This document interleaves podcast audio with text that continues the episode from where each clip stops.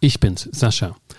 Heute ein kleines Vorwort, denn es sollte um Entflechtung gehen, einen Weg in der Mediation, um zu guten Lösungen zu kommen, für die Parteien, mit den Parteien. Und wir sind, Alexander Redlich und ich, über ein anderes Gespräch, das hier vor kurzem veröffentlicht wurde, mit ihm und Günter Mohr und Jürgen von Oertzen, doch nochmal auf ein Thema gekommen, dass sich erst im Laufe der Zeit herausgestellt hat, dass das mit Entflechtung zu tun hat. Und das lassen wir vorgeschaltet. Daher, es geht zunächst los mit dem Thema Kränkung von Mediatoren, veranlasst durch den russischen Angriffskrieg. Und jetzt geht der Podcast los.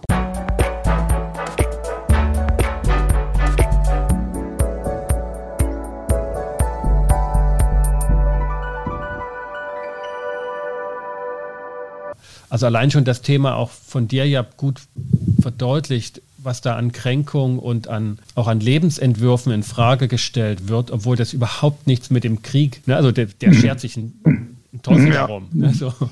Aber es hat für uns Bedeutung und ja. die Diskussion möchte ich gerne anstoßen. Ich finde, dass es geschieht zu wenig in der Mediatorenszene. Du hast ja auch von Kränkungen wohl vorher gesprochen, das wusste ich gar nicht. Diesen Kränkungsbegriff nochmal genauer fassen, was ja. das eigentlich ja. ist, ne, so eine abstrakte Kränkung. Ne? Ich habe das gelernt zum ersten Mal als, als Jugendlicher, da habe ich die Memoiren meines Großvaters gelesen. Oh, okay. Also die handschriftlichen Und, sozusagen. Oder habt ihr veröffentlicht? Er hat, er hat es dann veröffentlicht irgendwie. Ich hatte es in einer gedruckten Form und immerhin so von seinem Geburtsjahr bis 49 war das erste, glaube ich. Er hat sehr ausführlich seine psychische Belastung beschrieben, als das Kaiserreich zusammenbrach, mhm. 1918. Und der Kaiser floh. Das hat das sein Weltbild ja. als Royalist sozusagen richtig zum Zusammenbrechen gebracht. Ne? Und so stark ist es jetzt für mich nicht in der Mediation. Aber die, diese Lebenszeit mit der Entwicklung des Prinzips von Bar und Brand und der der Kirche im Osten Deutschlands und diese Entwicklung dann mit dem mit der gewaltlosen Revolution in Ostdeutschland, das war einfach für mich so eine Bestätigung des richtigen Lebens sozusagen. Ja. Also und dass Dialog das Richtige ist und dass es sich lohnt, sich einzusetzen und dabei zu bleiben und zu schwitzen und ja, so weiter. Und dass der Fortschritthorizont sich erweitert und ja, genau. stets heller wird. Das war ja auch, es gab ja viele Anzeichen, sich das auszumalen und dem entgegenzugehen, dass die Demokratie, ja. der Rechtsstaat sich entfaltet, dass das Gute gewinnt, das Böse immer noch unter uns ist, aber wir haben es im Griff und können sozusagen das ein Stück weit auslagern. Ne? Und wir im Osten ja. hatten das, ja, also ne, ich hatte ja das so formuliert, dass wir so die zweite Hälfte der Arbeit gemacht haben in den 1990. Ja. Und auch dafür gab es lange Jahre jetzt Anzeichen. Die Baseballschlägerjahre in den 90ern waren noch ja. Ausläufer und so. Aber es gab schon ja. auch viele warnende Stimmen, die sagen, das nimmt mit Russland kein gutes Ende, das ist keine gute Entwicklung. Und viele haben das sehr düster schon gesehen. Und, ja, und mein Sohn beispielsweise, der ja auch Russisch gelernt hat in St. Petersburg und so, der hat schon relativ früh, also kurz ums Abi 2005 herum gesagt, dass aus seiner Sicht das äh, ein schlimmer Finger ist, ja, ja. sozusagen da. Ja, 2005 und, äh, gerade ja die Oligarchen entmachtet, mhm. Rodorowski ja. ins Gefängnis mhm. geschickt. Da war ich in Moskau gewesen, ah. mehrere Monate und, und dennoch überwog auch dort, auch bei den deutschen Expats, die dort gearbeitet haben und so, war einfach stark die Hoffnung, dass es wirtschaftlich jetzt vorangeht und dass die Mittelschicht wächst und ja. das ist ja dann später in der Finanzkrise kläglich gescheitert, aber äh, oder wieder zurückgegangen. Aber trotz, dass diese Anzeichen da waren, war diese Hoffnung, dass das wirtschaftliche Wunder aufzusteigen überwiegen wird. Also auch das ja. ist ja eigentlich das, was wir gelernt haben. Also in ja. Westdeutschland auf jeden Fall und wir dann später mit großen Abstrichen im Osten, dass es sich lohnt. Aber nochmal, weil du Kränkung da nochmal aufgegriffen hast, denn wenn der eigene Kaiser flieht, dann hat man sozusagen diesen Verrat drin oder da ist man verlassen ja, da, worden. Das ist ein Aspekt, so. ja. aber das, das ganze Leben sozusagen, als er das erlebt hat, war 40. mein Großvater. Und dieses halbe Leben, wenn ein ganz fester Glaubenssatz äh, sozusagen zusammenbricht, ne, dass, dass das System, zu dem man steht, eben ein gutes System ist. Mhm. Und es endet so einerseits auf der Leistungsschiene als Zusammenbruch, politisch und militärisch und gesellschaftlich. Es war ja eine sehr starke Revolution. Der ganze Adel wurde ja entmachtet und die Kirchen und so weiter. Und dann noch dieses Element, dass der Repräsentant sozusagen sich als Feigling herausstellt. Ja, also das, wenn man sozusagen innen und außen als, als Konzept aha. ranlegt, dann würde ich da sozusagen den Unterschied machen wollen, dass da halt innen was kaputt gegangen ist und dann der Glaube umso stärker erschüttert ist, während heute ja. ich manchmal den Eindruck habe, das wird noch von außen wahrgenommen, also dass halt eine äußere Macht hereinbricht, noch nicht über uns, aber ne, über die Nachbarn und dass das noch den Glauben von vielen aufrecht erhält, dass es eigentlich gut ausgehen muss. Also dieser Zusammenbruch, dass die offene Zukunft sich verdunkelt, das, das ist noch so im Ahnungsbereich drin. Das ist noch nicht so realisiert. Naja, für mich ist Kränkung ein individueller Prozess, der kollektiv von vielen, bei vielen passieren kann und damit auch ein kollektiver Prozess wird. Mhm. Aber es ist ein, ein Verlust an Basisglaubenssätzen. Ah ja, das ist die Kränkung. Oh. Das ist die, die, Kränkung. Also meine Identität hat einen Teil. Ich, ne, ich bin beruflich Forscher und Psychologe und so weiter und Vater. Und dann habe ich eben Glaubenssätze über die Welt. Wie das, ja, so. wie das Leben so ist.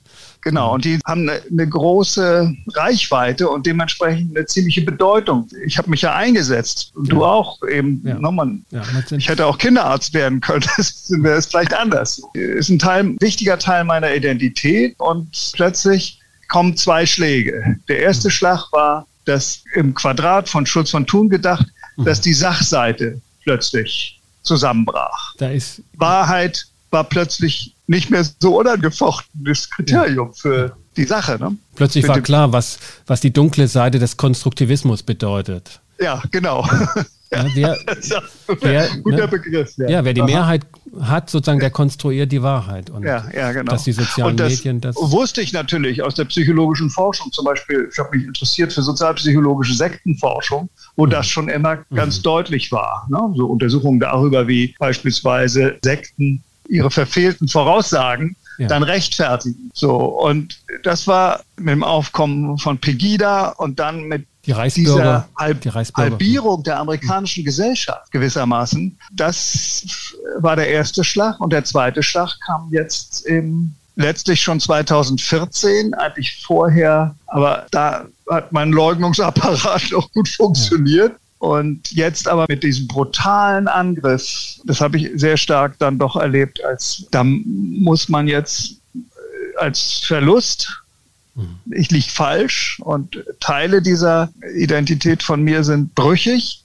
Mhm. Und man muss jetzt was tun. Das ist das Positive an der Kränkung, dass die Gedanken jedenfalls bei mir darum kreisen, wie kann man jetzt damit umgehen? Wie, was ja. muss man mit der Mediation konzeptionell machen? Damit das zu neuen Glaubenssätzen kommt. Das finde ich, find ich interessant. Ich, also ich würde auch sagen, wir, wir bleiben einfach bei dem Thema. Das ist einfach äh, schon ein Punkt. Ja. Ich, begreife mich ja schon so ein bisschen als Quereinsteiger. Ich komme nicht so aus, aus dieser Friedensbewegung. Ich bin vielleicht auch ein bisschen jünger und ich komme eben von der anderen Seite des eisernen Vorhangs und verstehe mich daher auch ausdrücklicher eher als Konfliktberater und nicht Aha als ja, Mediator, dem es um Befriedung geht oder um. Nicht als Akteur.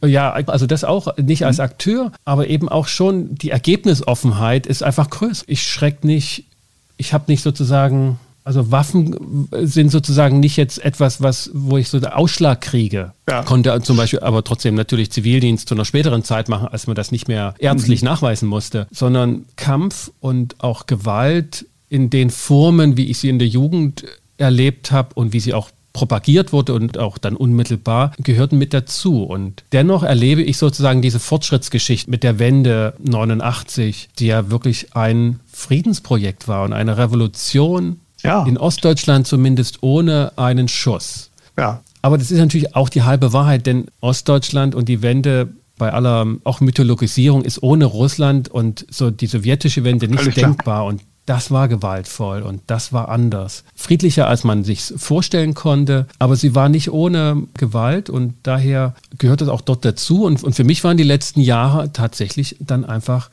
worüber ich einfach nur dankbar sein konnte. Ich erlebte es auch Donald Trump, wo es das erste Mal so diese Idee aufkam, das kann anders lang gehen. Das, was ich in der Geschichte gelernt habe, ist eben also ist nicht nur, dass die Dinge auch zu Ende gehen, sondern das kann auch jetzt, also auch diese Erzählung des Westens, der Menschenrechte, der Rechtsstaatlichkeit kann enden, kann Umwege nehmen, auch im ja. eigenen, man muss schon sagen, mhm. im eigenen Lager. Und das hat sich dann fortgezogen, aber der Hereinbruch des Krieges dann war schon einfach, dass eine Zeit zu Ende ging. Ich kann es nicht so sehr mit Kränkung erleben, sondern einfach Realisierung, dass, dass eine historische Zeit zu Ende gegangen ist. Und das ist so unfassbar groß, dass man neben Reflexionsgesprächen, die notwendig machen jetzt, eigentlich nur auch darauf achten kann, wir sind noch mittendrin. Wir müssen, wir dürfen jetzt nicht das Handeln vergessen. Ich will noch was zu der Kränkung sagen. Also ich glaube, das ist eine Mischung. Ich äh, hätte natürlich immer sagen können, also erstmal, ich bin auch kein etablierter Friedensakteur oder Anhänger der Friedensbewegung. Ich bin selbst Reservesoldat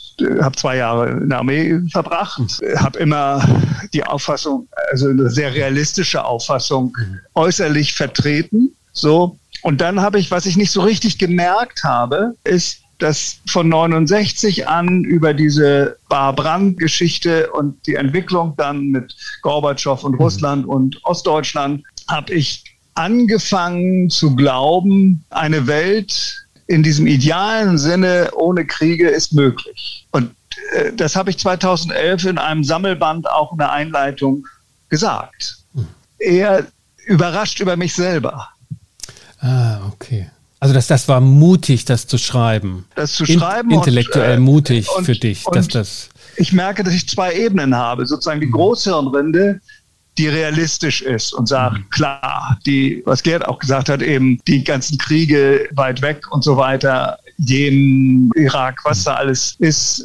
Und das zeigt dir, die Welt ist nicht friedlich, mhm. sozusagen. Und, aber trotzdem, dann gibt es eine, eine kindliche Seele in mir, die dieses Ideal plötzlich für viel realistischer gehalten hat und als Glaubenssatz fürs Handeln gemacht hat, also Einsatz zu machen. Ja. Und das ist an zwei Stellen äh, jetzt relativ schnell auf den Boden der Tatsachen sozusagen innerlich wieder zurückgeholt worden, nämlich einerseits die Wahrheitssuche kein allgemeines Phänomen ist, sondern das eben große Gruppen von Menschen nicht dem Falsifikationsprinzip folgen und versuchen, ihre Theorien in Frage zu stellen, sondern ganz eng glauben und sich ein System zurecht schnitzen, was in sich schlüssig zu sein mhm. scheint. Ne? Ja. habe vielleicht ja beim letzten Mal irgendwie was auch zu meinem Freund aus St. Petersburg gesagt, mit ja. dem ich in, in, Diskussion bin. Und das Zweite eben jetzt mit dem Krieg tatsächlich, den ich eigentlich nicht erwartet hätte. Du hast es ja angesprochen, dass nur ein Krieg von vielen ist weltweit und das wird ja auch häufig ja auch genutzt oder gesagt, um, um Widersprüchlichkeiten jetzt aufzudecken, ne? so dass wir da jetzt empfindlich sind, woanders nicht. Aber mhm. ich finde das nicht, dass es einer unter vielen Kriegen ist. Das, was übrigens die russische Perspektive auch ist. Ne? Also in den Zeitschriften, soweit ich das jetzt mittelbar nachgehört und, und nachgelesen habe, ja, spielt der Krieg ja dort keine große Rolle in den Medien. Ne? Es mhm. ist einfach manipuliert mhm. und es ist halt ein Scharmützel unter vielen. Und es ist aber dennoch ein Vernichtungskrieg, wo ein Millionen Volk angegriffen wird von einer Atommacht. Und das ist für mich schon was anderes als ein Krieg in anderen Ländern, weil ich eben auch in Europa bin. Also auch ja, wenn der klar. Eurozentrismus ja nicht hoch im Kurs ist, auch in der, mhm. in der Wissenschaftlichkeit, denke mhm. ich aber dennoch, dass Europa, dieses Vereinigte Europa schon das Leuchtturmprojekt ist, wenn es um Krieg und Frieden ging, wo ja unglaublich viele Völker sich jahrhundertelang aufs Schärfste bekriegt haben und dann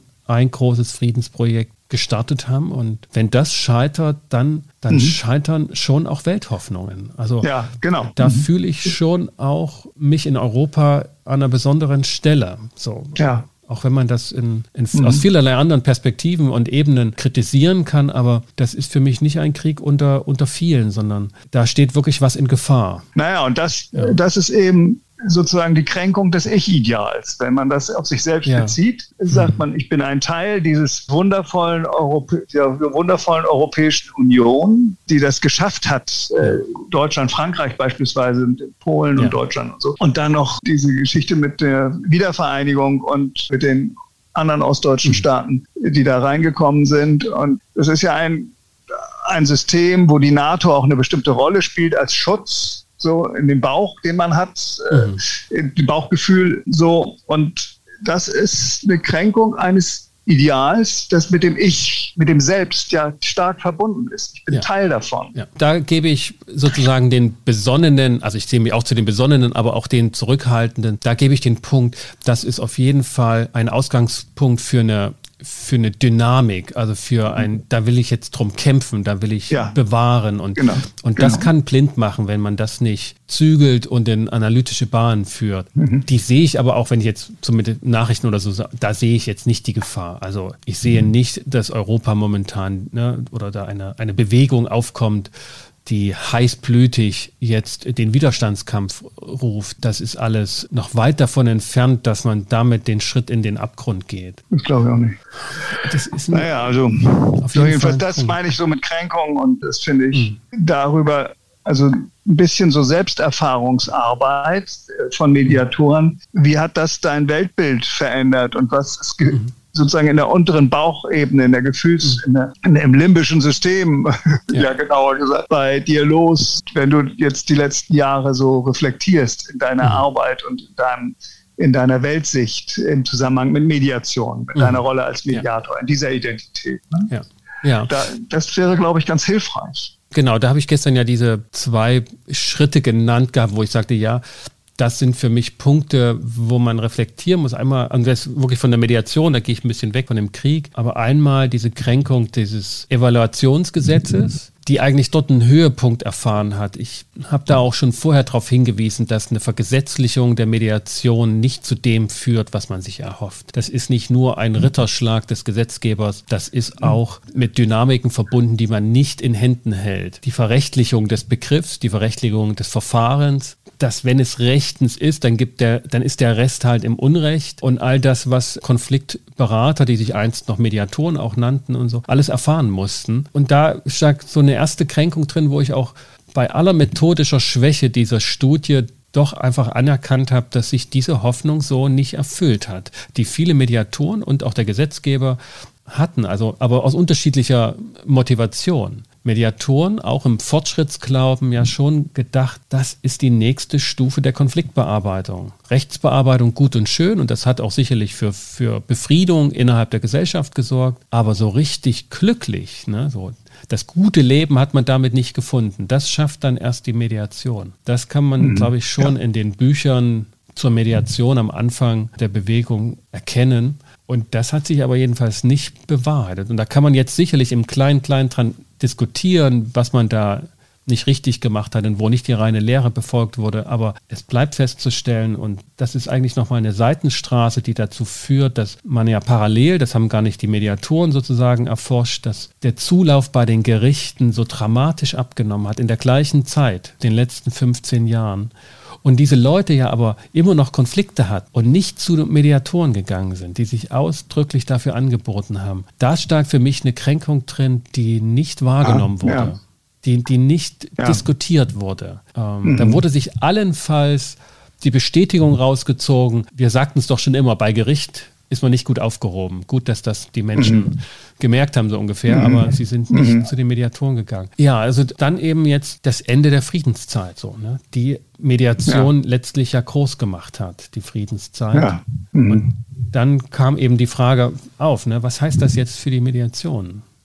Ist das etwas, was paradoxerweise vielleicht sogar beflügelt? Sozusagen unterhalb des Radars sich zusammenzusetzen, was ja eine politisierte Zeit wieder hat, mhm. dass man in ja. Diskussionen geht und zwar nicht unbedingt verbissene, sondern in unmittelbare Diskussionen. Also ich kann das noch so aus DDR-Zeiten, dass einfach anders diskutiert wurde. Nicht mhm. ausschließlich über Talkshows und soziale Medien, die mhm. gab es ja nicht. Aber es war eine politisierte Zeit, da ging es heiß her bei den Familientreffen. Ja. Und das ist eigentlich ja in den letzten Jahren letzten Jahrzehnten, zumindest bis, ne, bis, ja, bis in die Trump-Zeit und Ukraine, äh, Krim-Zeit, ja, wirklich ausge, ausgeblieben. Und ich glaube, das ist schon auch ein soziales Phänomen gewesen, dass man nicht mehr so heiß mhm. diskutiert hat. Politik war nicht mehr so wichtig. Die mhm.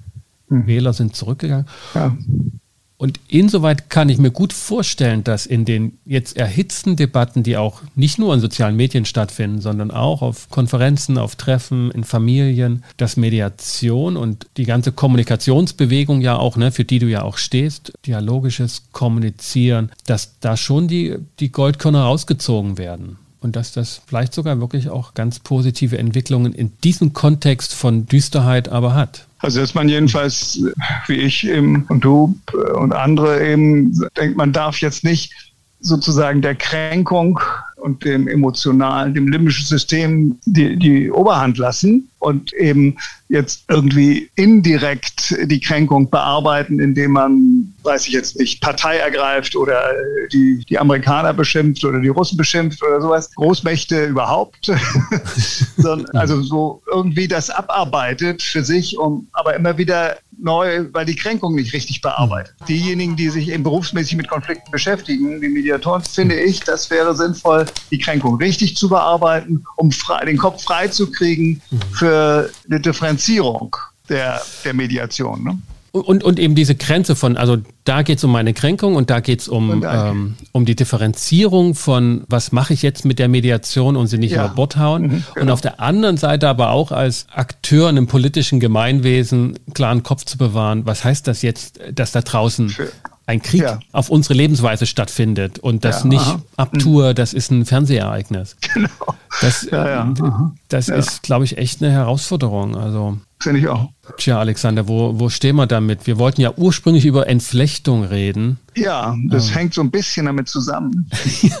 Möglicherweise im ganz Großen entflechtet sich auf jeden Fall einiges. Mhm. Und jetzt verstehe ich vielleicht den Punkt, den du meintest, dass das mit Kränkung zu tun hat, denn tatsächlich erleben Entflechtungsergebnisse oder Trennungsergebnisse Mediatoren häufig als kränkend dass sie eigentlich ja für Harmonie und für mehr und ja. intensivere Kooperation stehen. Und dann sagen Medianten in der Mediation, es ist für uns besser, weil wir es hier nicht geschafft haben, wenn wir uns trennen. Und dass das an sich in Ordnung ist.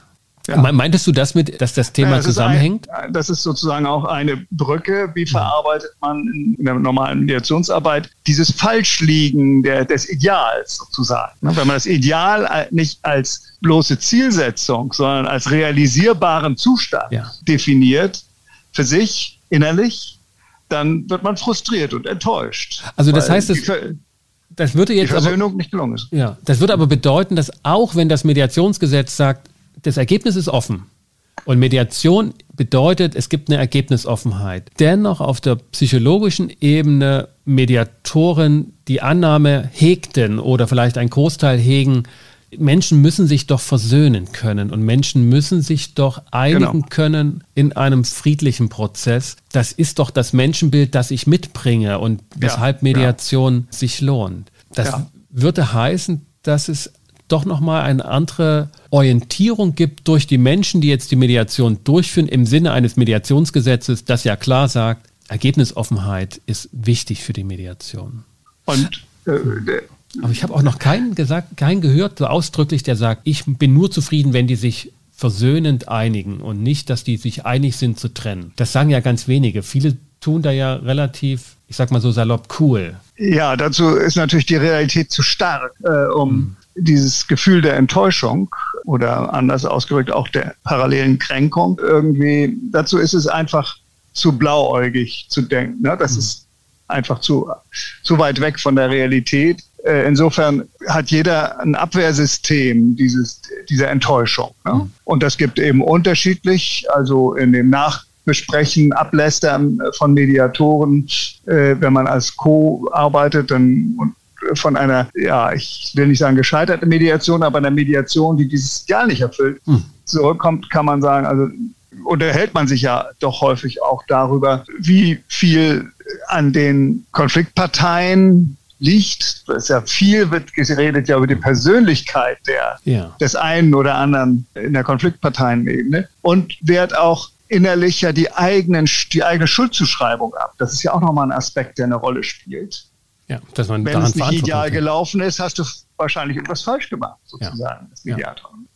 Ja. Da, da wäre die Wirkung des Glaubenssatzes, ja, dass genau. praktisch die Welt so ist und wenn das nicht gelaufen ist, dann bin ich, habe es ich nicht richtig gemacht. Genau, ja. ja. Und ich merke so im Rückblick, dass ich an vielen Stellen eben versucht habe, ein Wort von äh, Wolfgang Schmidtbauer, hm. das mir als junger Mann sehr im Kopf geblieben ist, von der Destruktivität von Idealen, damit zu hantieren und zu gucken, wie können wir sagen, Ideal ist wunderbar als Vision, als mhm. etwas, wo ich eine Richtung bekomme, die mir wichtig ist. Aber es ist eine Richtung und nicht die Erlösung, äh, ja, ist nicht, nicht das Reich des realisierbar. Ja. Ich kann das nicht systematisch herstellen, sondern ich kann es nur versuchen und habe damit eine Richtung und ne, das Wort vom das Glas ist halb voll oder halb leer mhm. als Persönlichkeitsdiagnose sozusagen. Das heißt, das ist schon die Zielrichtung, aber ich komme nicht an und das ist auch okay. Es gibt keine andere Richtung, die sich lohnen würde, überhaupt loszugehen. So, das genau. ist, das heißt, das würde sozusagen oberhalb des Mediationsgesetzes an, als mhm. Mediationsziel ja. stehen. Das finde ich interessant, weil das ist diskutabel. Ne? Also ich glaube, es war Jörg Risse, der in diesem Podcast hier in einem ganz frühen Sendung sagte, also für mich ist Mediation eine intellektuelle Herausforderung.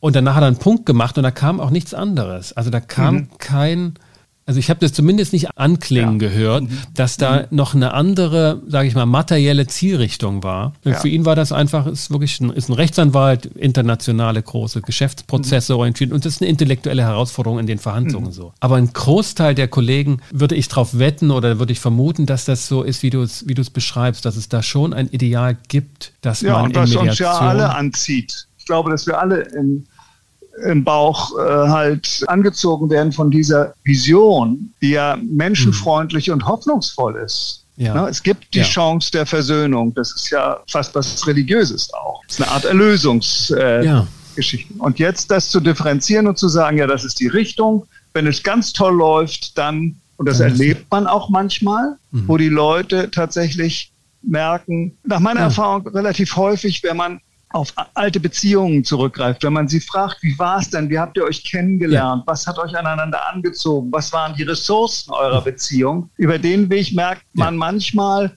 passiert so etwas, dass sie diesen Verlust nicht ertragen wollen und gemeinsam sagen, ja, was machen wir hier eigentlich mit dem Konflikt? Wir verlieren viel zu viel gegenüber dem Gewinn, der mhm. möglich wäre. Und äh, innerlich ja. so. Ne?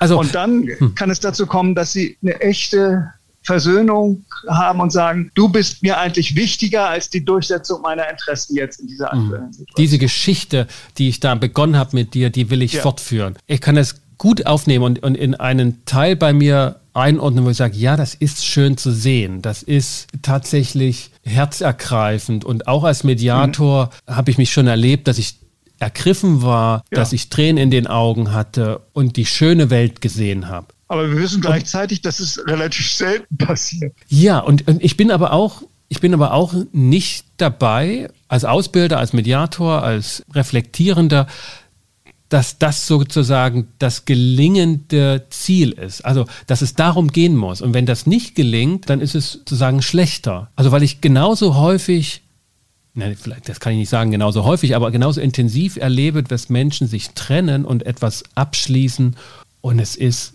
richtig. Es ist, es ist schmerzhaft, aber das ist der Beginn von was Neuem. Und das ist etwas, wo ich, wo ich genauso mitfühlen kann. Manchmal aber als einziger im Raum. Das geht den Parteien Schön. häufig nicht so. Nicht so. Ja, Weil das ja man, manchmal ist es eine, also relativ häufig erlebe ich das als Erleichterung. Das war auch ein Motivator für mich, diese Erleichterung, diesen schmerzhaften Konfliktbearbeitungsprozess abzubrechen und umzuschalten auf ein, sage ich mal, weniger anspruchsvolles Ziel der Kontaktreduzierung in der, in der Beziehung. Das ist für mich Flecht, Entflechtung. Genau, ja, noch nicht, noch nicht Trennung im Ganzen, aber genau. Kontaktfläche wird reduziert. Genau, wir können von der Trennungs- und Scheidungsmediation eine Menge lernen, ja. wie wir Entflechtung äh, instrumentell sozusagen machen können, ja. was wir da organisieren. Aber, und, ja. aber es ist nicht das Gleiche. Es ist nicht ein, sozusagen ein Abbruch der Beziehung, sondern meinetwegen Beispiel zwei Hausmeister, die äh, eine mhm. Wohnanlage bearbeiten und zerstritten sind. Dann zu merken, dass es für Sie in der Mediation übermenschliche Kräfte kosten könnte, den anderen zu akzeptieren, wie er ist. Mhm sondern zu sagen, okay, ihr seid so unterschiedlich, überlegt mal, ob wir umschalten von mhm. Intensivierung der Kooperation zu Entflechtung, mhm. mehr Abstand mhm. und Distanz in der Kooperation. Also sich, und, ja. So, das und, ist so die, der Punkt. Und dann fragen sie häufig eben, ja, wie kann das gehen? Und dann sage ich, ja, es gibt verschiedene Möglichkeiten. Wir können eure Aufgaben durchgehen und gucken, welche Aufgaben müsst ihr zusammen machen unbedingt und welche könnt ihr ganz getrennt machen. Wir können durchgehen, wo ihr euch überall trefft und wo es kritisch wird zwischen euch und gucken, dass wir die Zahl der physischen Kontakte verringern. Ja, und es ist okay. Ne? Es ist okay. Und es ist okay, genau. Ja. Es ist okay. Ja. Und wir können drüber, äh, wo ihr euch kommunikativ äh, Schaden zufügt und sozusagen schwierige Punkte vermeiden lernen. Also mhm. bestimmte Diskussionsthemen beispielsweise. Mhm. Also wir haben das äh, in einer Untersuchung mit ukrainischen Familien in so einer kleinen Interviewstudie äh, haben wir herausgefunden, dass ganz viele Familien durch die Bedrohung des Familienzusammenhalts, durch die Diskussionen um Putin mhm. und, und den Westen nach 2014, dass die sozusagen, nachdem sie reingerauscht sind in den Konflikt, das Thema abgekapselt haben und damit eine. Teilentflechtung gemacht haben mhm. und im vollen Bewusstsein, in dem Meta-Konsens, dass ja. ihnen der Erhalt der Gemeinsamkeit der Familie wichtiger ist als diese ja. Meinungsunterschiede. Mhm. Da höre ich meine Oma noch, die in den 80ern zu den Familientreffen immer sagte am Anfang, heute wird nicht über Politik gesprochen. Genau. So, ja. das war so die großmütterliche Regel. Es wurde immer über Politik gesprochen, aber es hat lange Zeit gehalten zwei, mhm. drei, vielleicht vier Stunden so, aber dann mhm. war es soweit. Ja, ja. Aber dieses Auslagern aus einem anderen Aspekt heraus, nämlich dass der Familienzusammenhalt nicht nur wertvoller ist, sondern er sollte auch so gelebt werden. Ja. Und deshalb wird jetzt nicht drüber gesprochen, denn in Frage gestellt ist er natürlich nicht. Das ja. bedeutet, konzeptionell würdest du sagen, Entflechtung ist nicht Trennung. Also Trennung ist nochmal was eigenes. Arbeitsvertrag wird aufgelöst oder die Ehe wird aufgelöst, das Zusammenleben, sondern Entflechtung heißt, wir kooperieren weiter, aber in einer anderen, mit anderen Kontaktflächen, mit anderen Organisationen. Genau. Und aus der Trennung Scheidungsmediation, sobald Kinder da sind, ist sozusagen Entflechtung auch angesagt. Ohnehin ja. da, ne? weil man sich sozusagen nicht aus der Klar. elterlichen Rolle das, entflechten ja. kann. Ja, genau. Und da, auch da kann man sagen, das Ziel im Hinblick auf die Kinder ist jetzt nicht mehr Kontakt und engeren mhm. und intensiveren Kontakt, sondern erstmal zu sagen, lass es mal auch Mini, wie sieht die Mini-Flamme aus, in der der Kontakt über die Kinder laufen soll. Dahinter steht aus meiner Sicht auch die Vorstellung, was wir eigentlich mit unseren Synapsen machen, wenn wir streiten. Mhm. Also wir, Regen. das merkt ja jeder, Feuern. der in, mhm. dass er dass er viel leichter Material, fällt ihm viel leichter Material ein, was die eigene Position stützt, als die der anderen Seite. Ja. Das ist, klingt trivial, aber es ist physiologisch doch so, dass dadurch die eigeninteressenorientierten Synapsenverbindungen immer weiter sich entfalten. Also und da habe ich eine Beobachtung ich, und weiß nicht, ob du das sozusagen oder ihr das mit erforscht habt da. Ganz häufig höre ich das in Konflikten, dass einer oder beide irgendwann sagen, ich frage mich, warum du das so machst. Ich liege nächtelang da und denke darüber nach. Und viele Konfliktparteien ja. sagen das ja. Das heißt, im Gespräch, da sehe ich das auch bei mir selber, dass die andere Position, die besetzt der andere und ich bin nur noch bei meinen eigenen und mir fallen nur die Dinge ein, die ich sehe. Genau. Äh, also die, die mir wichtig sind. Aber wenn ich oder wenn Menschen alleine sind, ohne den anderen, dann machen sie diese Reise zur anderen Position. Natürlich mit den eigenen Vorstellungen und Werten, aber es fällt ihnen dort leichter, das zu sehen. Würdest du die These sozusagen stützen können mit den Erfahrungen, die du in Studien und in dem Forscherleben gemacht hast? Oder bleiben Menschen per ja, se also die, eher bei dem eigenen? Das Phänomen, das Phänomen sehe ich auch. Aber was im, im kognitiven Apparat läuft, ist nicht, dass dadurch die Synapsen Einfühlung trainieren, in die andere Seite, sondern sie trainieren Schuldabwehr. Und das ist was also, Eigenes. Das hat nichts mit der anderen Person zu tun. Doch, das hat mit der anderen Person insofern zu tun, dass die andere Person sozusagen der Anlass ist, Schuldgefühle zu bekommen oder sich beschämt mhm. zu fühlen, weil er eine andere mhm. Meinung hat oder eine andere Auffassung hat und mir Vorwürfe macht. Wenn die schon im Identitätsbereich sind, sind es ja herbe Vorwürfe an meine moralische Integrität, an meine Leistungsfähigkeit, Kompetenz oder wie auch immer. Mhm. Und dann liege ich im Bett und denke drüber nach, wie ich das abwehren kann, ah, ohne ja. das so bewusst klar zu haben. Ja. Es dreht sich darum, dass ich doch vielleicht irgendwie den Punkt eine Idee habe, was ja. an mir richtig ist. Mhm. Das heißt, wenn man sich so erlebt, weiß man, dass man die Dinge enger macht. Also, dass man den Konflikthorizont genau. enger macht. Das wäre sozusagen die Reflexionsebene oder das, dass man das unterbricht. Und Mediation würde diesen Raum wieder öffnen, indem man den anderen tatsächlich dann fragen kann. Mhm. Dass es eine Leitung braucht, wo sozusagen dieser Synapsenkreisel unterbrochen wird und ich plötzlich aufgefordert werde, darüber nachzudenken, sich mal auf den Stuhl des anderen zu setzen und die Perspektive einzunehmen. Und das ist ein sehr anstrengender Prozess. Und da wären wir sozusagen mitten im Mediationsraum. Und, und wir hatten genau. ja vor uns auch festgestellt, auch dass also Menschen durchaus überrascht sind oder dass sich so eine Atmosphäre breit macht, dass Versöhnung das Ziel ist. Ich erlebe es als sozialen Druck, den wir in der Mediation ausüben, allein dass das Verfahren stattfindet, dass Menschen sich tendenziell eher zur Versöhnung und zum Entgegenkommen bewegt sehen, vielleicht sogar gedrängt sehen in der Mediation, als dass sie wirklich eine Ergebnisoffenheit spüren können. Würdest du das sagen, dass das eine Gefahr oder dass das in Mediation so ist, in Mediationssettings? Also es ist sicherlich eine Gefahr, wenn es unterschwellig läuft, wenn sozusagen die sich an den Konflikt, an den Mediator, an den Konfliktberater, die helfende Person anlehnende, psychisch anlehnende Person, Partei sich gedrängt fühlt, um des Mediators willen lieb und nett zu sein und sich einzulassen, sondern es müsste schon die Frage sein und beachtet dabei, wenn wir das jetzt machen, probehalber, meinetwegen Perspektivwechsel, ob das für euch das Richtige ist oder ob es einfach nicht dran ist für euch. Also mich interessiert sagen die, die Person des Mediators, weil wir ja vor uns sagen halb festgestellt haben, äh, tendenziell gehen die meisten Mediatoren schon mit dem Ideal der Versöhnung und des Zielkorridors, der Intensivierung des Kontaktes, den anderen kennenlernen und dann kann man ihn auch besser nachvollziehen, in eine Mediation rein. Wenn wir das wissen von uns selbst, was können wir tun, dass wir Entflechtungsprozesse oder Entflechtungstendenzen authentisch anbringen, wenn wir damit eigentlich gegen unsere tiefsten Glaubenssätze agieren?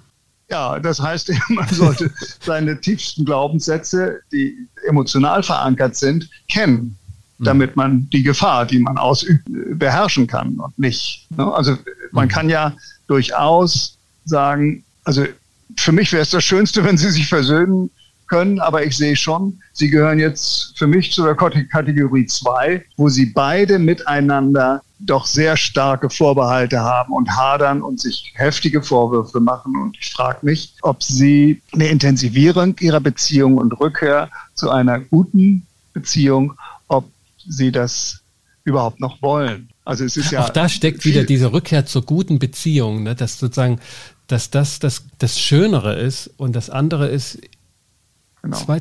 Also das sehe ich tatsächlich und da finde ich das hochspannend, das Thema das du ja wirklich frühzeitig auch schon veröffentlicht hast und bearbeitet hast, wirklich als ein wichtiges Thema in der Mediation, dass wir daran deutlich machen können, dass, äh, wie soll ich sagen, ohne das zu scharf zu formulieren, wir können uns daran zügeln, wenn wir uns mit dem Thema beschäftigen. Ja, und wir können die Ergebnisoffenheit, die ja erstmal nur ein Wort ist, äh, ja. in ihren Facetten besser verstehen. Nämlich, dass Ergebnisoffenheit auch bedeutet, wenn die Parteien sich dafür entscheiden, dass sie sagen, also eigentlich ist das hier für mich eine Riesenüberforderung, mich mit diesem Gegner, diesem Kooperationspartner, den ich eigentlich als Gegner erlebe ja. und sehe ja. und mich von ihm angegriffen fühle, an einen Tisch zu setzen und länger als fünf Minuten zu reden. Das und ist ja eine dann, Zumutung. Also das finde ich ja, das genau. ist ja eigentlich auch der das ist ja die Perspektive der Parteien, dass Mediation eine Zumutung ist. Ähm und dann zu sagen, wollen wir es mal auf, ausprobieren mit Phase 3 sozusagen? Mhm. Und Sie sagen, wenn es Ihnen, und ich werde wahrscheinlich das auch merken, wenn das der falsche Weg für Sie ist zurzeit. Ja. Und dann habe ich aber noch auf Lager, ich habe noch ein weiteres Angebot, ich kann Ihnen helfen bei der Entflechtung. Vielleicht ist das einfach der Weg. Genau. Und, das, ähm, und äh, der, das, was also häufig oder in den Fällen, in denen das so läuft, sind sie erstmal verblüfft. Dann merkt man ein Gefühl von Erleichterung. Und dann fragen sie, aber wie kann es gehen? Und wenn ich dann aufteile und sage, ja, ein Bereich ist physischer Kontakt, den zu reduzieren. Einfach bestimmten Situationen aus dem Wege zu gehen. Das zweite ist Aufgabenaufverteilung neu überdenken, um die Schnittstellen zu verringern. Und das dritte ist eben die psychischen wehtuenden Stellen zu vermeiden, die Themen, die kritisch sind und das mal genau unter die Lupe ja. sind. Dann haben sie plötzlich die Vorstellung, ah ja, so könnte es gehen. Und die Kommunikation in Organisation, das wäre nochmal das genau. Umfeld dann. Denn die, genau, die das, gucken auch ja. gebannt drauf, wie ja die zwei wieder rauskommen, dass ja, sie das genau. gemeinsam kommunizieren müssen. Das ist in, in, Prozessen, die mir jetzt so vor Augen schweben, immer wichtig gewesen, dass das kommuniziert wird. Also, ähm, genau, es muss kommuniziert werden, wenn man Aufgaben umgestalten mhm. macht, um die Reibungsflächen zu verringern, dann muss die Führungskraft mitziehen. Ja und die Organisation. Aus meiner Sicht ist das eine Erweiterung des Repertoires was mich verblüfft hat, weshalb ich überhaupt dem Pfad, glaube ich, weiter gefolgt bin, war die Erleichterung, die emotional spürbar ist. Ach, jetzt muss ich nicht noch ja. so angestrengt äh, hier immer mich bemühen um etwas, was noch gar nicht da ist. Vertrauen. Ja, und, und auch vielleicht nicht kommen wird. Also dass ja, die genau. Vorstellung, dass das auf dem Weg sei, einfach ein Irrglaube ist oder eine Hoffnung, eine ja. Illusion aber. Und da mhm. sehe ich sozusagen tatsächlich die Arbeit bei uns Mediatorinnen, sich das klar zu machen, dass wir da eher von etwas sehr liebgewordenem, was wir auch häufig vor uns hertragen. Also ich, man muss sich einfach nur Webseiten von Mediatoren anschauen. Ja ne, die alle für die Versöhnung arbeiten wollen, die alle das Gute zum Vorschein bringen wollen und Verständigung und das eigentlich immer Intensivierung des Kontakts. Also das, wenn wir uns richtig kennenlernen, dann sind wir Brüder und Schwestern. Mhm. So, mhm. dass wir davon Abschied nehmen müssen. Und das ist ein Punkt, habe ich mit einer Kollegin auch von einem völlig anderen Thema, nämlich beim Marketing-Thema von Mediation, aufgegriffen mhm. gehabt, dass das eher abschreckend wirkt. Es ist nicht so, ja. also die einzigen, die gerne in Mediation gehen, sind die Mediatoren. Die anderen mhm. finden das eine Zumutung am Anfang. Und es genau, kann diese Erleichterung haben, wenn, wenn wir das verdeutlichen und nicht nur verbal, sondern auch leben sozusagen, ne, dass das okay ist.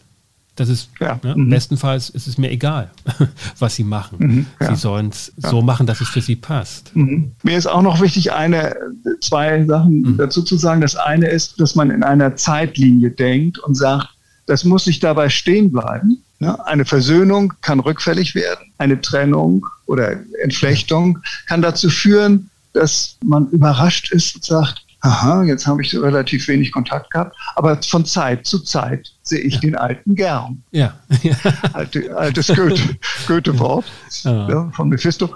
Das andere ist, wenn man Entflechtung, also das war lange eine Überlegung von mir, wenn ich Entflechtung in die Diskussion einbringe, jetzt mit wissenschaftlichen Impetus und Artikeln und kleinen Forschungsprojekten und so weiter, dann besteht die Gefahr, dass das zum Freifahrtschein wird.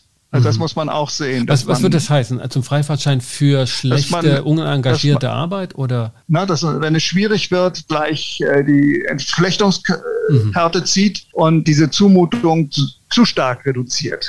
Das muss, muss weiter sozusagen im Supervisionsbereich und im professionellen Selbstentwicklungsbereich muss das ausgewogen sein. Also diese Tendenz haben ja Medianten ohnehin, also ich hoffe, ich glaube nicht nur bei mir, aber dass sie möglichst schnell diesen Raum verlassen wollen und deshalb möglichst schnell eine Einigung finden. Und entweder genau. indem sie zu versöhnlich sind und zu schnell einig ja. oder mhm. sich zu schnell trennen.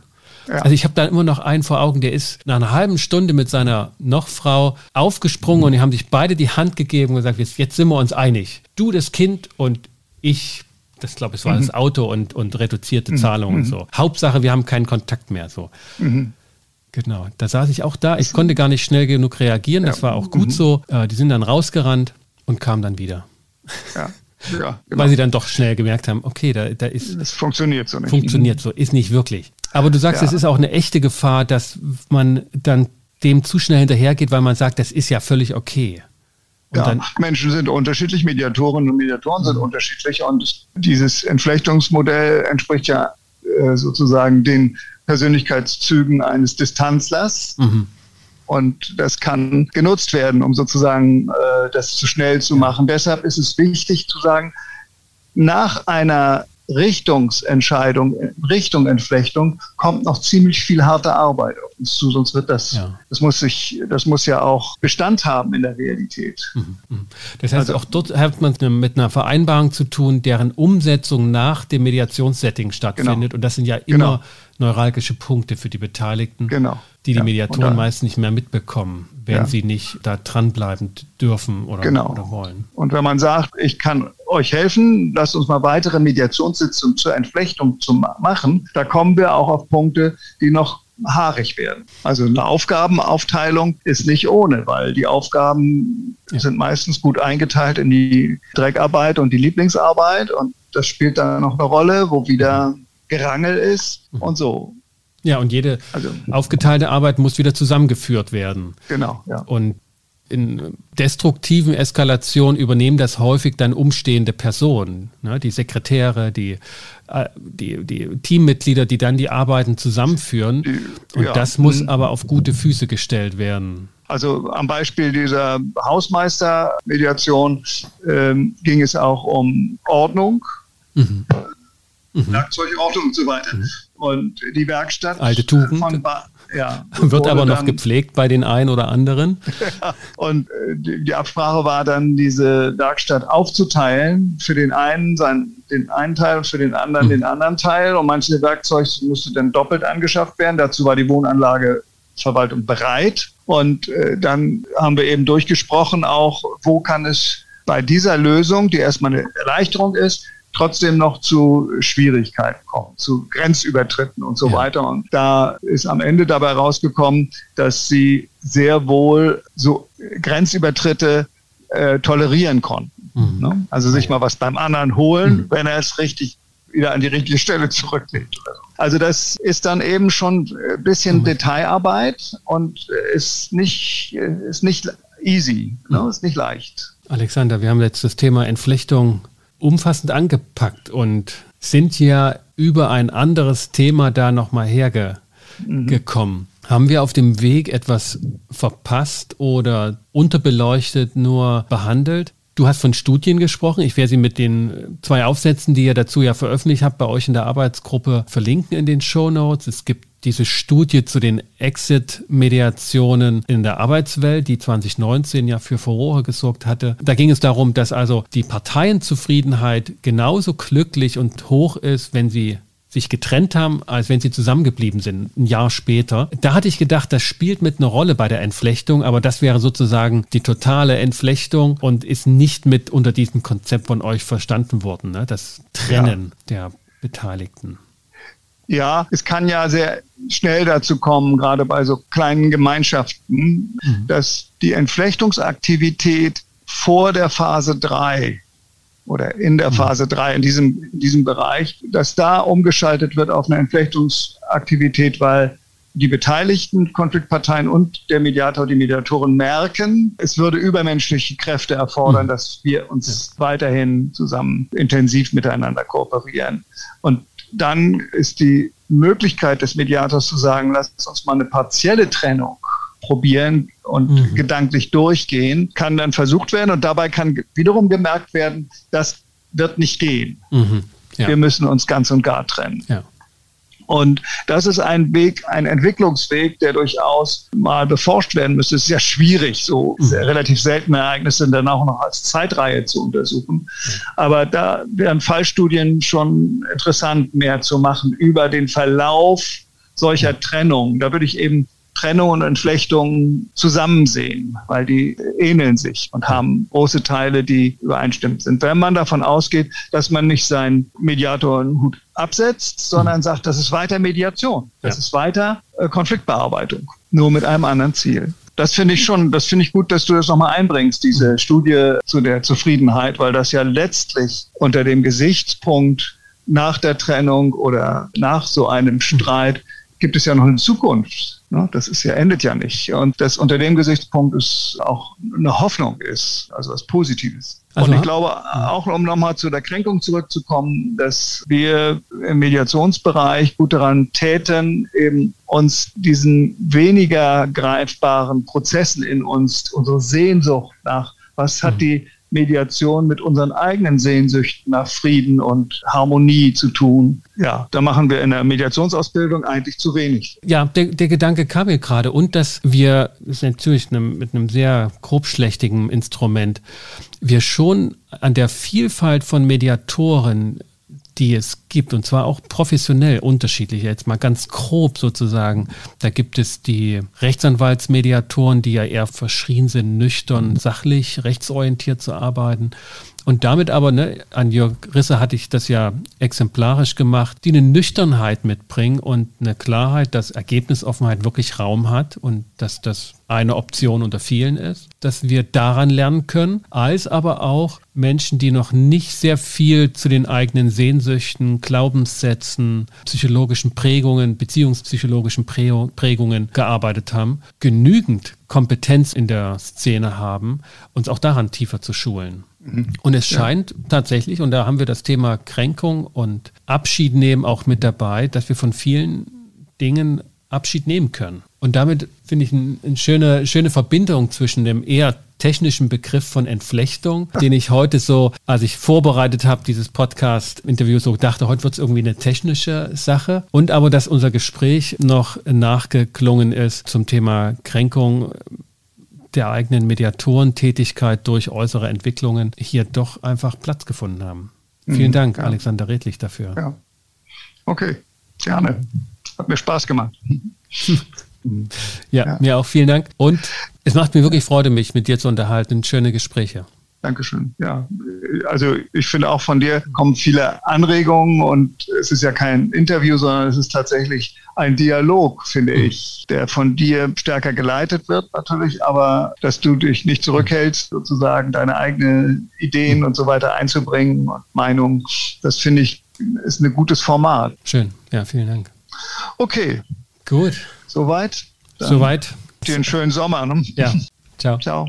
Das war mein meanderndes Gespräch mit Alexander Redlich heute, das sich um Entflechtung drehen sollte. Entflechtung als Weg in der Mediation zu Lösungen zu kommen, zu passenden Lösungen für die Medianten und dem wir doch nochmal vorgeschaltet haben, das Thema Kränkung und Ideale in der Mediation, gekränkte Ideale, veranlasst durch die äußeren politischen, kriegerischen Entwicklungen in und um die Ukraine und natürlich durch Russland. Wenn Ihnen diese Sendung gefallen hat und der Podcast Ihnen zusagt, dann hinterlasst doch eine Bewertung auf Apple Podcast oder auf Google Business unter Inkofema. Abonniere diesen Podcast und sag deinen Freunden, Kollegen und Podcast-Gefährten Bescheid, dass hier zu Mediation, Coaching und Organisationsberatung gepodcastet wird. Für den Moment bedanke ich mich, dass du und ihr alle wieder mit dabei wart und verabschiede mich mit besten Wünschen.